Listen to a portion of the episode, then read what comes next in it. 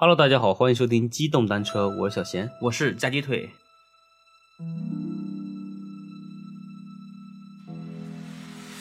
这个年后好久跟听众们不见啊，这个年前实在是透支了我们很多的 对对这内容，对，搞那七期节目真的是，累得要吐血。对对，最后那几期搞的就是匆忙匆乱的。对，可能质量上也有点儿这个不太行啊，也有这个听友们批评了我们。嗯，对，我们下次一定会做好那个节目筛选的，对对对，还是为大家尽量提供优秀的节目。对，优质的节目，对吧？对对对嗯，当然，如果呃有素材的听众的话，也可以私信和我们交流一下，对，可以把你的故事分享给我们，我们也可以那个讲给大家听。对对可以给我们投稿。嗯，呃，还有听友就是建议我们多做几期三轮哈。对，其实我们也想做，我们也想对，因为之前节目跟大家讲过了嘛，现在这个可乐草是在呃杭州那边对在杭州搬砖。对他的那个公司比较大，然后他经常 被临时的这个加班。班一些那个工作，对对对，嗯，我们经常是约好了啊，晚上要讲，哎，结果他又不行，他又撂 撂挑子了。对去加班了啊。对对对，这个食言而肥的男人，确实那个草哥的砖太多了，嗯，对，怎么搬都搬不完。其实还有一个问题就是说，我们可能还是得先紧着生活来哈，吧？对对对。呃，毕竟现在我们做节目也没什么收入，你得纯靠爱发电嘛，对对对，就是还是也请那个各位听众，就是多多体谅吧。嗯，当然如果说你们有更好的节目的话，就是都给我们投稿，我们也省得这么费劲儿。对对对对对对，我们可能提前都看过了，然后我们三个人可能一起来讲，可能就比较快一些。，对，嗯，那行吧，进入我们的本期故事。好，开始吧。今天要讲的呢，也算是中国的几大 UFO 事件之一，嗯算是稍微比较离奇的一个故事。嗯，呃，之前我不是讲过那个孟兆国那个 UFO 事件嘛？对，呃，这个其实可以和它算是一个并驾齐驱的一个神秘事件。而且以前在童年的时候看过一节目叫《走进科学》，走 进科学，发现它不是宣传科学的，是宣传灵异的。其实《走进科学》这个节目其实很神奇。如果说那个年轻的朋友没看过的话，网上有资源看看，嗯，确实挺有意思，对比江西那个什么传奇故事那个好好更好看，我觉得。对，那这个故事呢，就是河北邯郸的那个黄延秋飞人事件。哦，这个节目就是我周围的朋友啊，还有很多小伙伴在玩，都说这是童年噩梦，是吧？对，尤其他那个童年阴影。，对他那个节目开头那个介绍那一段视频，做特别太恐怖了，比《聊斋》还吓人。对就以前这个央视里做的这这个节目确实有意思啊。我还怀疑是《聊斋》那个团队升级了之后来做的这个节目。啊，行，那我们直接开始讲故事。好的，一九七七年的河北邯郸，当地就是好多群众啊，啊，目击了有很多关于类似于 UFO 一样的神秘飞行物的事件，这是 UFO 目击事件，群体目击事件。就是多起目击嘛，也不是群体目击多起目击事件。哦，嗯，然后是在同年的七月份，邯郸市的肥乡县发生了一起村民失踪案件。失踪。嗯，大概案件发生在七月二十七号。这个时候还是古典中国。古典中国，什么叫古典中国？你快讲，你啊，快讲。行。然后七月二十七号晚上以后呢，肥乡县的一名村民叫黄延秋离奇失踪了。失踪。对，然后村民和家人就四处打听呀，这找不到啊。嗯，后来是大概过了十个小时以后，突然接到来自上海蒙自路第九遣送站的一个加急电报。啊，对，那时候没有电话，对，都电报。电报。嗯，，然后电报说呢是来自河北邯郸市的黄延秋。对黄延秋，然后是在这边就说迷路了，我们这边需要遣返回去，你们来这边认领人吧，大概就这个意思。一夜之间从邯郸到上海是十个小时之后，啊，十个小时。失踪后的十个小时之后，被发现失踪之后十个小时，对，出现在了上海。在上海。对，那个时候你想想，一般的农民没见过飞机，也没有高铁。对，咱们先算一下啊，嗯当时那个从邯郸，也不要当时，现在也是，嗯嗯，从邯郸到这个上海大概有一千多公里啊，对一千多公里。一千多公里的话，七七年那时候火车，你想肯定是老式火车，可慢了，从上海到邯郸的话，估计得开二十四小时以上了。那个当时的火车时速大概是在八十公里每小时，八十公里每小时的话，你这么算下来，其实也是十几得十几个小时，对，也十几个小时，将近二十多个小时了。中间还停站呢，是的，怎么可能会开那么快？嗯，所以要然后24小时是那个当时最快的一班从邯郸到那个上海的车也得开二十个小时左右，嗯再加上他当时是也不是在邯郸市啊，他是在肥江县的一个村子里。他从村子里再到邯郸市的那个火车站，也得有四十多公里的路程。嗯，而且以前村民啊，对他只能要不就坐骡车马车，要不就走路，对吧？对，嗯，那连拖拉机都很少。这个走过去你也得有三四个小时。对，所以就这个事情就很离奇。接到这个上海第九遣送站的电报以后呢，村民就惊呆了，啊，然后是那个不知所措。怎么跑那儿去了？对，这个就是已经发电报了嘛，那就过去去找人呗，对吧？嗯然后村里呢就派那个黄延秋的堂兄，嗯黄延明，然后陪同有两个其他村民一起去上海把他接回来。嗯到上海以后呢，就是黄延明、黄延秋还是其他两名村民呢，因为人生地不熟嘛，嗯，也不知道咋回去，然后是就找到了那个在当地那咋去的就咋回来呗，就可能别的人嘛，就想的意思是找个熟人是吧？找个熟人对吧？好办事儿对吧？对对对嗯对，因为毕竟是遣送站嘛对吧？嗯肯定还是需要办理一些什么交接人员的手续啦，以及什么各种乱七八糟的嘛，可能比较麻烦一些。然后就找到了那个在浦东区高炮九营的一个算是同乡吧，嗯，在那个在那个高炮营做那个师部后勤部长的同乡吕庆堂，哎呦，那官儿挺大呀。对，就是师后勤部长。然后找到那个吕庆堂以后呢，就是吕庆堂夫妇，然后是再加上部队对他们就也是多加照顾嘛，然后派了那个副部长拉着他们一起去那个遣送站办理好那些手续以后呢，就护送他们到那个上海站，直接买了一张从上海回邯郸的一个火车票。老乡还是挺够意思啊。对，就是回到那个肥乡县呢，就是据后来黄延秋回忆啊，他大概是在七月二十七号晚上，就是劳作完以后，天气比较热嘛，嗯他就回家睡了。嗯然后睡醒以后，发现自己就是躺在外地的一个空地上，啊，然后是那个他抬起头就是看看四下周围，看了看路牌，是隐约看到是在南京某地。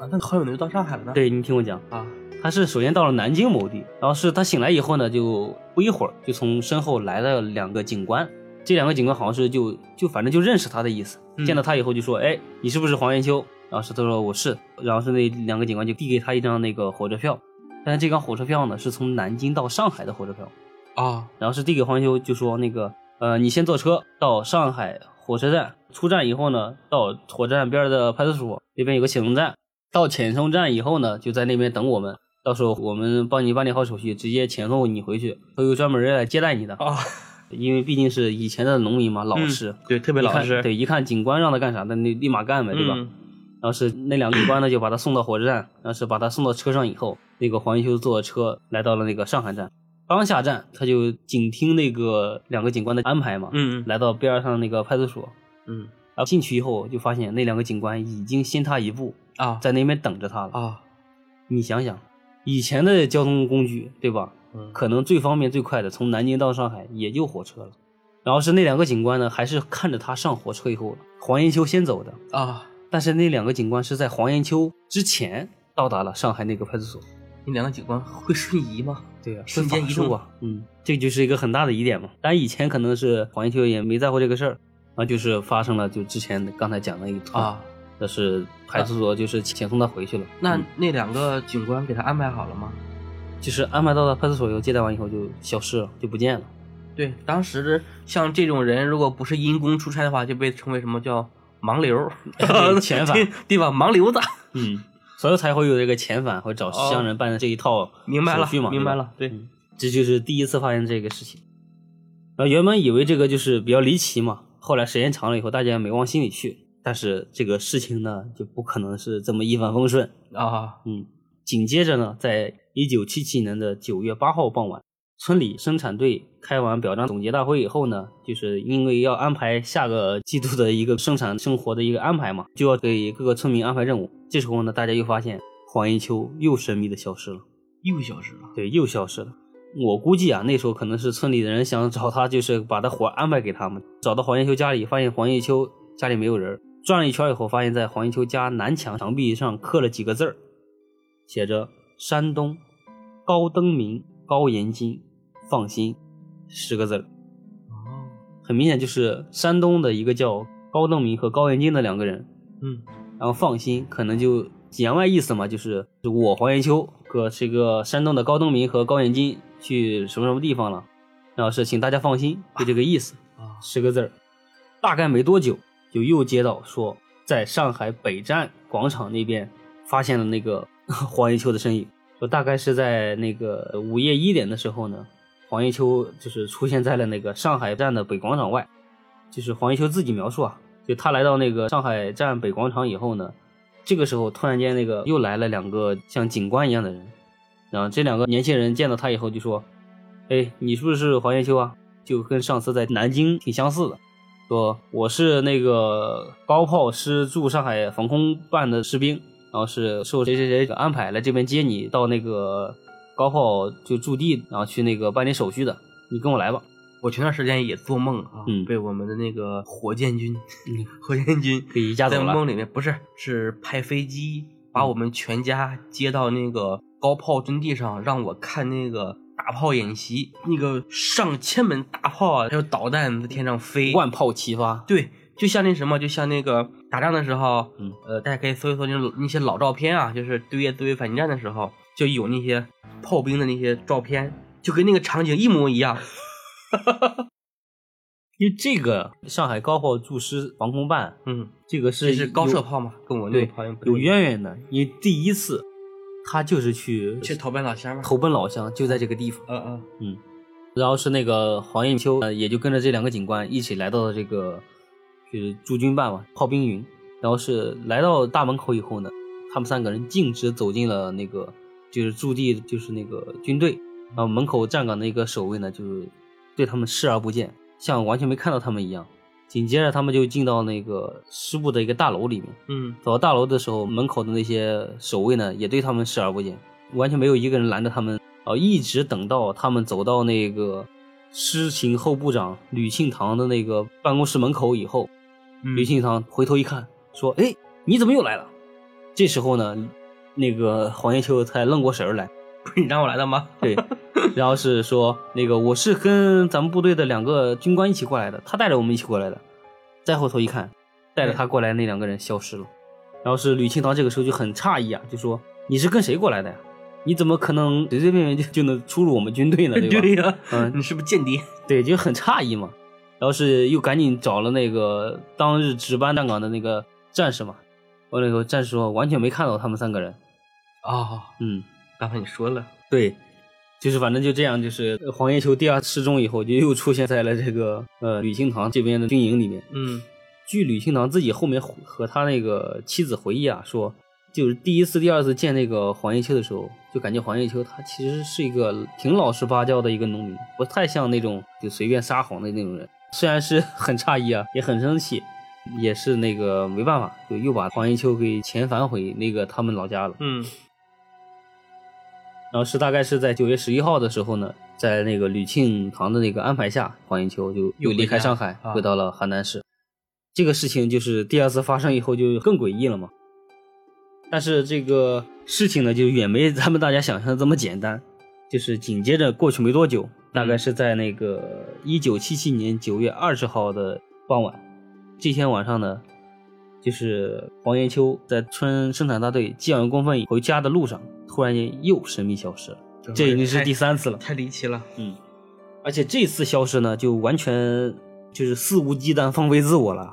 嗯，他先后来到了那个兰州、北京、天津、哈尔滨，又回到长春、沈阳，最后飞到福州，再来到西安，再返回兰州，总共飞了有将近八个城市。去，嗯，总共飞行距离超过了一万多公里。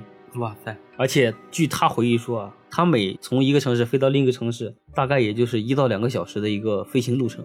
哇，这不就是飞机吗？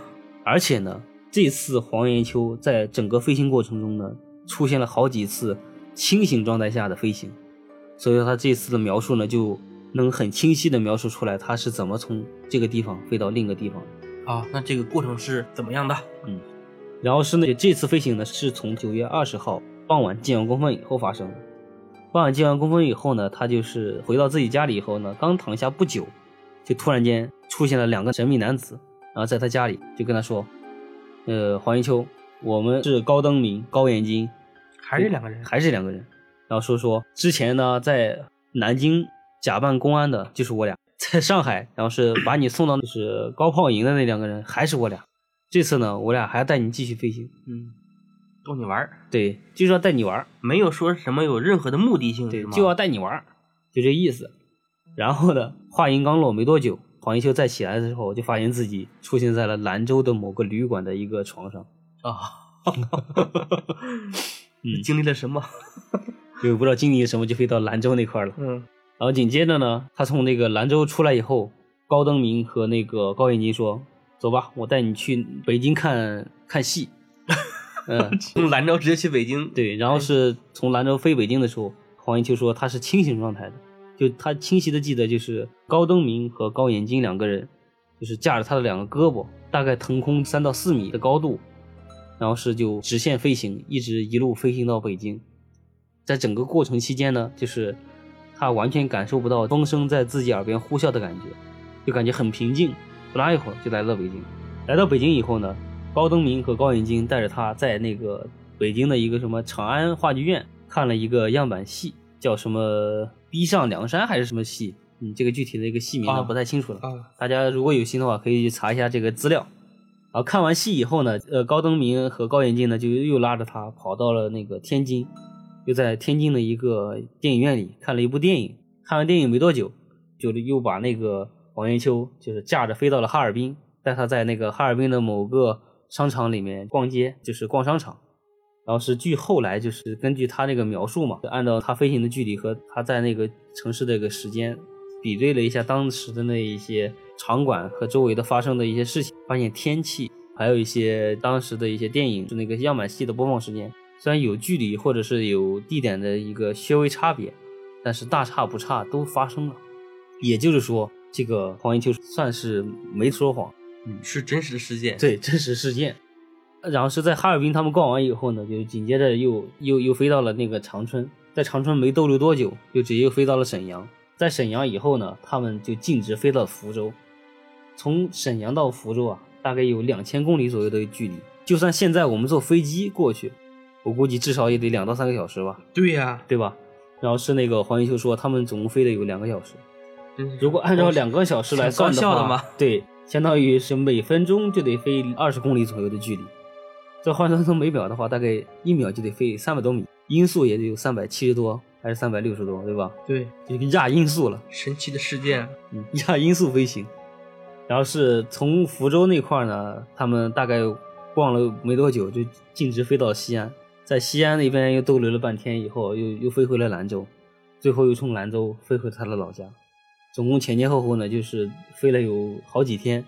后来那个在就是走进科学里面就是做报道嘛，然后所以对他这个事情他这个事件嘛做了一个详细的分析和那个还原，然后是最后就是也没说出来个一个所以然，嗯，因为那个专家又带着他做了一些测谎嘛，就有真有假，因为毕竟过了很多年嘛，最后就是在走进科学结尾的时候，就是说据专家分析啊，可能黄延秋得了一个比较严重的什么梦游症和癔症，就是我们以前小说撒癔症那种的。对我之前看这节目的时候，最后就是结论嘛，嗯，好像也确实是说他是有什么梦游对，梦游症。嗯嗯，但是呢，就是据小道消息说啊，就是 那个走进科学的栏目组做完这个节目以后呢，就私下里面又跟黄延秋联系，然后跟黄延秋说那个就是反正意思就是那个我们很抱歉嘛，这个事情我们相信你这个是是真的神秘事件，没但是我们这法解释。对，但是我们在电视台上呢，只能就是按照这种强行的一个科学解释，因为走进科学嘛，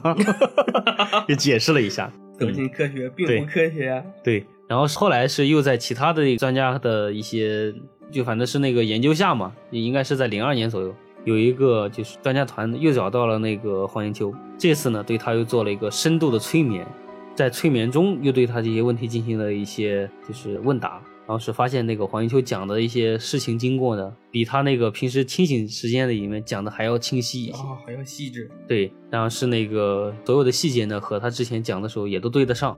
但是在最后催眠中，突然间黄延秋从他那个深度的那个催眠中惊醒过来，然后说他在刚才催眠过程中碰到了二十五年前的那个高登明。高登明说：“赶紧停止你这些行为，非常危险。”然后是他就从梦里惊醒了，专家也就没再对他进行一个更深入的研究。然后至此呢，就是黄延秋这个事情呢，就经过就是这样的。有三次神秘失踪的那个事件嘛，然后是网上呢也有很多的民科或者是一些研学者研究，嗯对他做了一些就是算是系统性的科学的结论嘛，但是也是有的比较属于牵强和强行的一个解读了。然后这个事件呢，可能也没有一个比较官方准确的一个答复。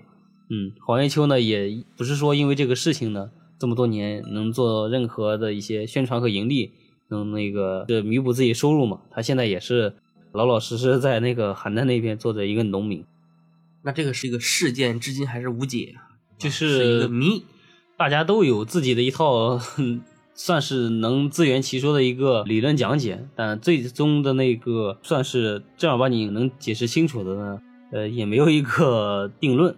嗯，这种事件其实想起来还是挺难以解释的。嗯，也有的那个网友解释说，会不会高登明和那个高远金是两个未来人，然后是穿越回到了当时那个年代，哎呃，做了一些小实验，没有干扰了一些历史进程。没有去山东调查这两个人吗？调查了啊，就公安机关也根据他的描述去山东调查过什么高延金和高延明，而且呢，网上大家可以搜到这个高延金和高延明当时在黄延秋和警方机关配合下做的一些人物画像的一些复原。其实我看那两个画像还挺吓人的，但是找到没有啊？没找到，就查无此人嘛。啊但是据那个高延秋的描述还原出来那两个照片的那两个人呢，就是就是看着很怪，隐隐约约有点像外星人的感觉。你就这就人的长相，黑白无常？哎，也有可能。对吧？牛头马面，黑白无常，那牛头马面黑白无常，如果是那样的话，那不会把黄延秋给吓死了。勾魂的小鬼儿，嗯，还是个谜。对，反正是个呃未解之谜。对对对对，嗯，嗯，如果听众们有关于这个事件的独到的见解也可以发给我们，对，可以在评论区里留言。对我们给大家可以再讨论一下对对对，再发一期节目。嗯，那行，那那个本期的神秘故事就讲到这里，行吧，那祝大家周末愉快，拜拜。拜拜。